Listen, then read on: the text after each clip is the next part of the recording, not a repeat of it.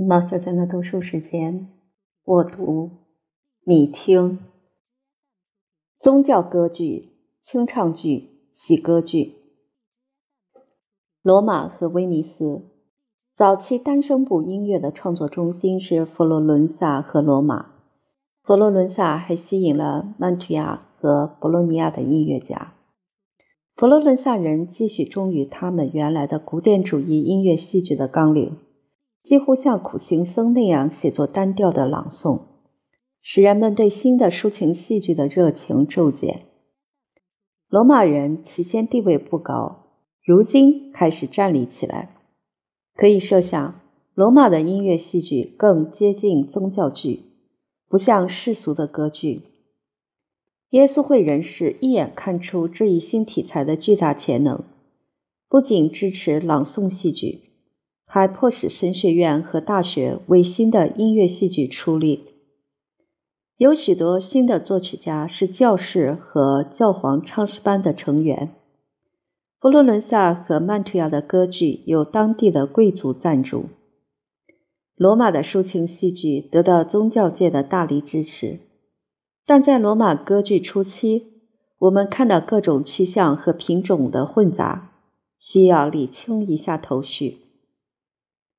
歌剧问世的那一世纪中，opera 一词并没有特殊的意义，除非后面加上 pro music 或 in music，说明它是一部音乐作品，但也可能是各种各样的音乐作品。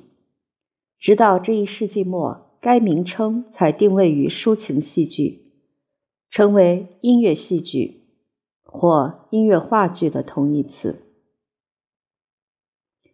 同样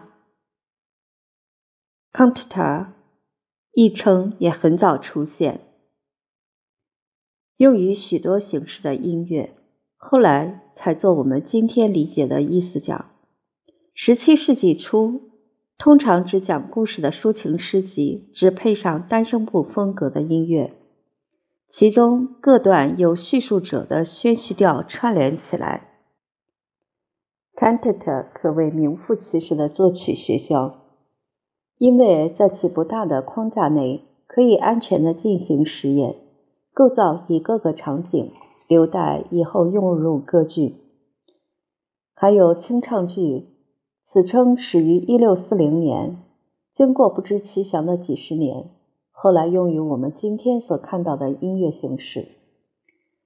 清唱剧与歌剧的根本区别在于没有舞台布景，它诉之于听者的想象和思维。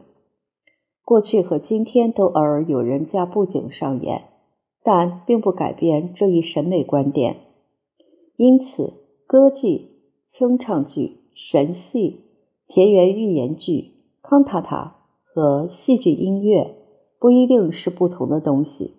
都是用新的单声部风格配乐穿插合唱的戏剧。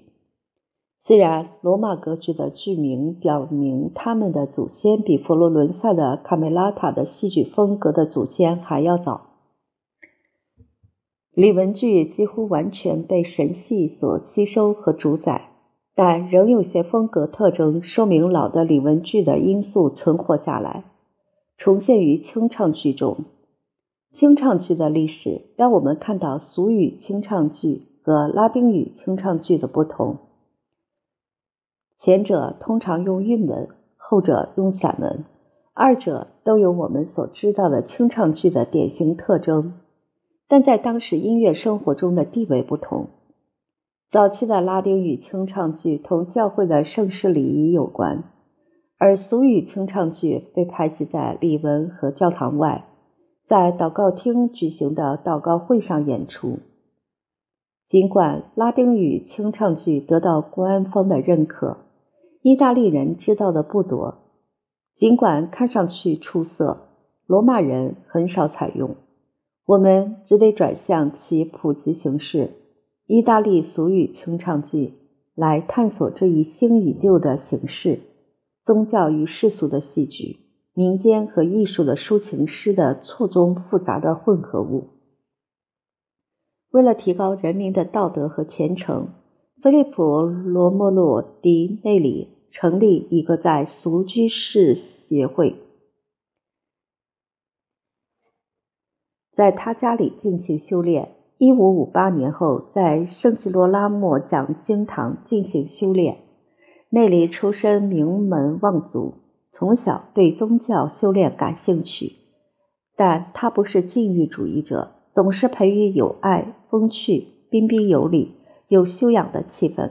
还是俗家人士，他已讲到，罗马人十分爱听。一五五一年安立后，进圣吉罗拉莫堂。在那里举行不拘一格的聚会，有各式人士参加。这个协会的名称是否得自聚会之处讲经堂，或是如某些人所认为的，得自成为他们的宗教修炼的中心的祷告，尚不清楚。这些灵修修炼活动极为成功。早在一五六四年。罗马的佛罗伦萨人社区要求内里担任当地会众的领袖。格里高利十三世确认这个社团的章程。内里一生被尊为圣徒，一直领导这个社团，直至于一五九五年去世。阿西西的圣方济各和圣菲利普内里的生平和工作罕见的相似。两人都十分关心提高人的伦理道德和宗教水平。两人都带动群众运动，实际上是教会范围内的改革运动。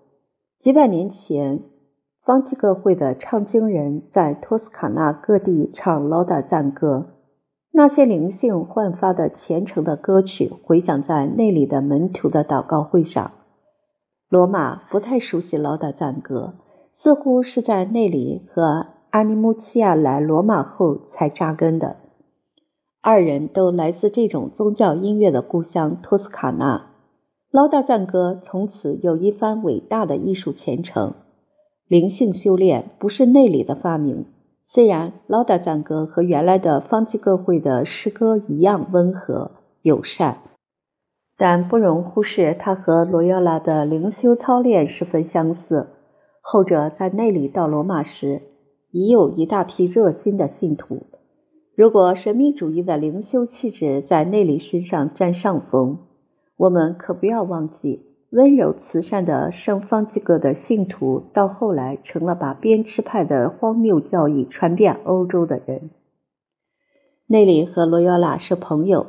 菲利普聚会的许多劳达赞歌集有耶稣会的烙印，有些还用西班牙语出版。这一事实证明，他和耶稣会的合作使这一合作后来使清唱剧得以迅速发展。因为耶稣会教育人以强烈的物质现实性来感悟想象中的人物，这样的训练为清唱剧铺路。内里，英吉涅里。阿尼穆契尔和其他老一辈作曲家写的灵修唠达素朴安详，但是到内里门徒的作品里，就见到各种夸张的寓言式场面，表现强烈透顶的耶稣会抒情戏剧。内里于一五九五年去世，仅仅五年后，原来只闻朴素的戏剧化祷告歌声的厅堂，如今回荡着排场浩大的神剧的乐队和合唱。宗教歌剧诞生了。一五八八年，埃米利奥·德·卡瓦利埃利负责托斯卡纳宫的娱乐事宜。这位才气横溢的罗马贵族、芭蕾舞的发明者、牧歌作曲家、聪明文雅的演员兼舞蹈家，被卡奇尼的朗诵牧歌所吸引，试着用同样的风格给他所的《阿明塔》片段谱曲。接着有了两部独幕田园剧。是被誉为女诗人的劳拉·朱迪奇奥尼为他写的。在成功的鼓励下，佛罗伦萨宫的这位艺术和艺术家的总督导试图以新兴的音乐戏剧技巧来装备神戏。结果，素来保持沉思冥想风格的老的中世纪神秘剧有了和弦的粉饰，有了我们从亨德尔的作品中熟悉的那种和弦粉饰。开始踏上通向清唱剧之途。卡瓦列利的灵魂与肉体的表现，于1600年在那里的讲经堂之一——瓦利切拉讲经堂第一次演出。戏的主要角色是预言式的象征：时间、生命、尘世、享乐、理智、灵魂、肉体。但一看原版的序言，便很清楚，这部作品要像歌剧那样上演，有布景、舞蹈等等。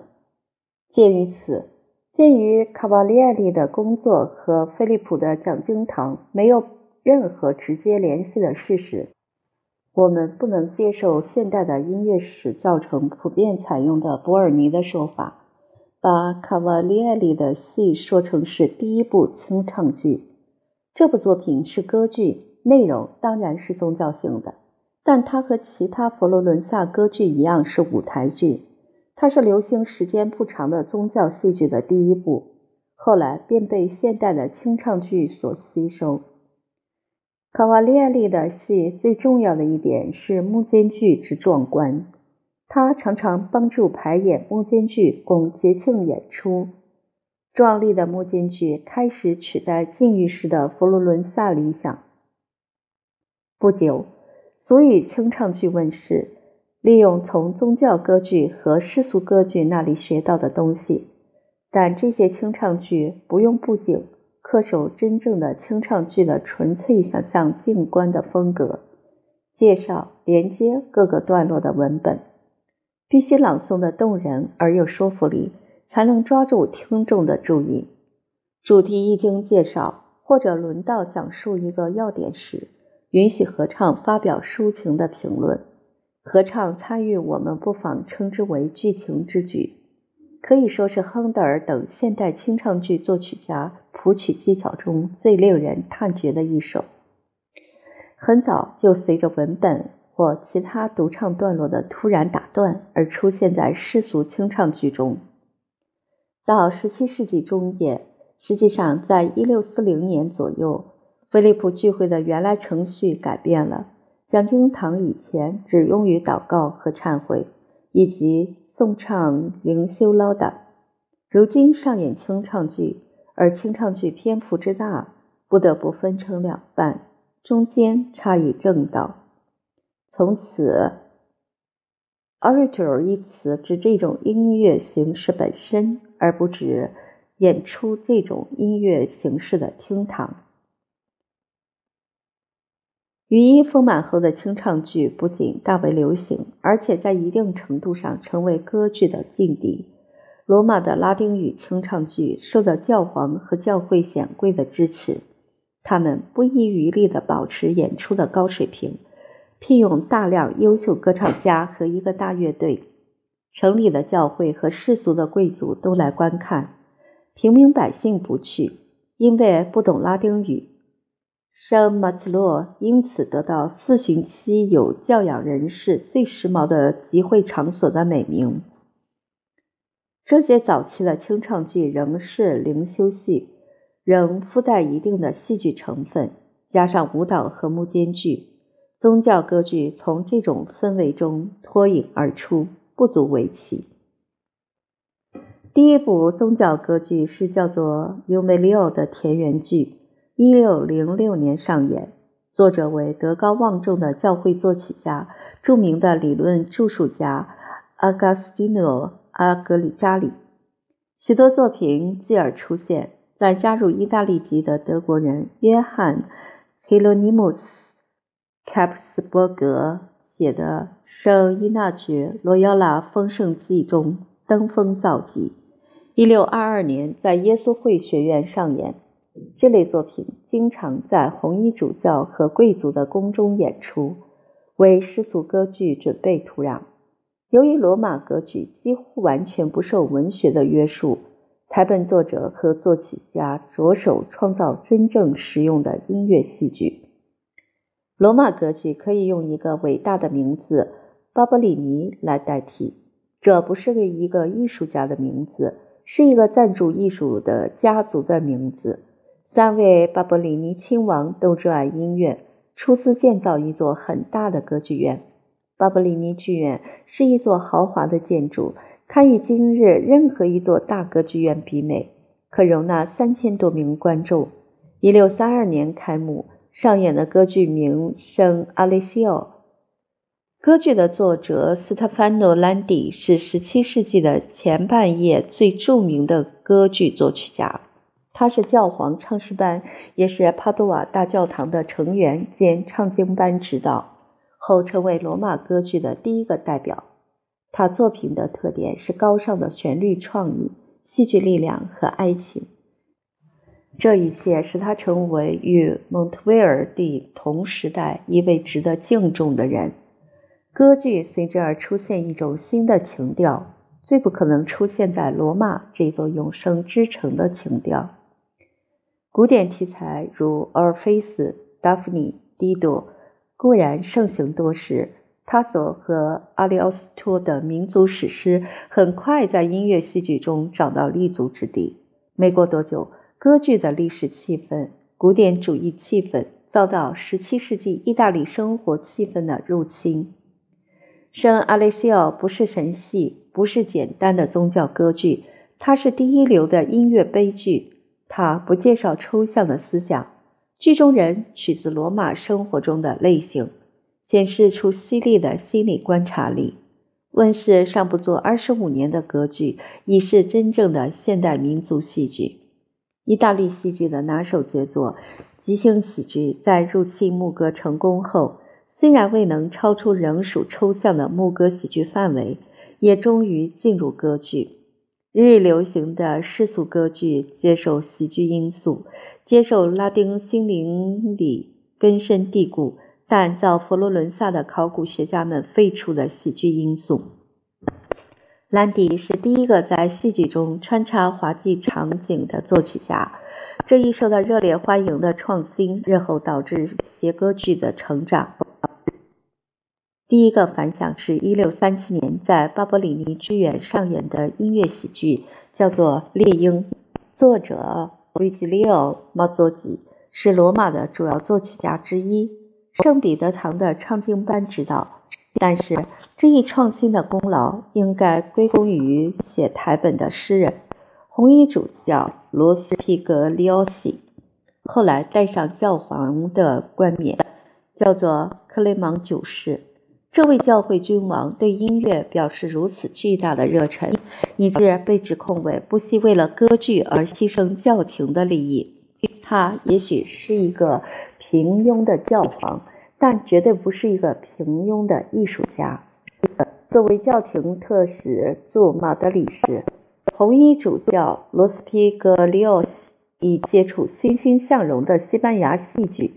他后来写的台本显示出他熟悉卡尔德隆的戏剧，难怪田园剧不久就掺入一些比较现代的因素。红衣主教的下一步就是同两位作曲家维吉利奥·马佐吉和马克·马拉佐利合作，结果可谓真正创造了意大利的喜歌剧、谐歌剧。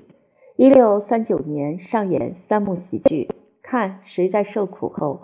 一六五三年上演了罗斯皮格里奥西的《从恶到善》，由马拉佐利和阿巴蒂尼作曲。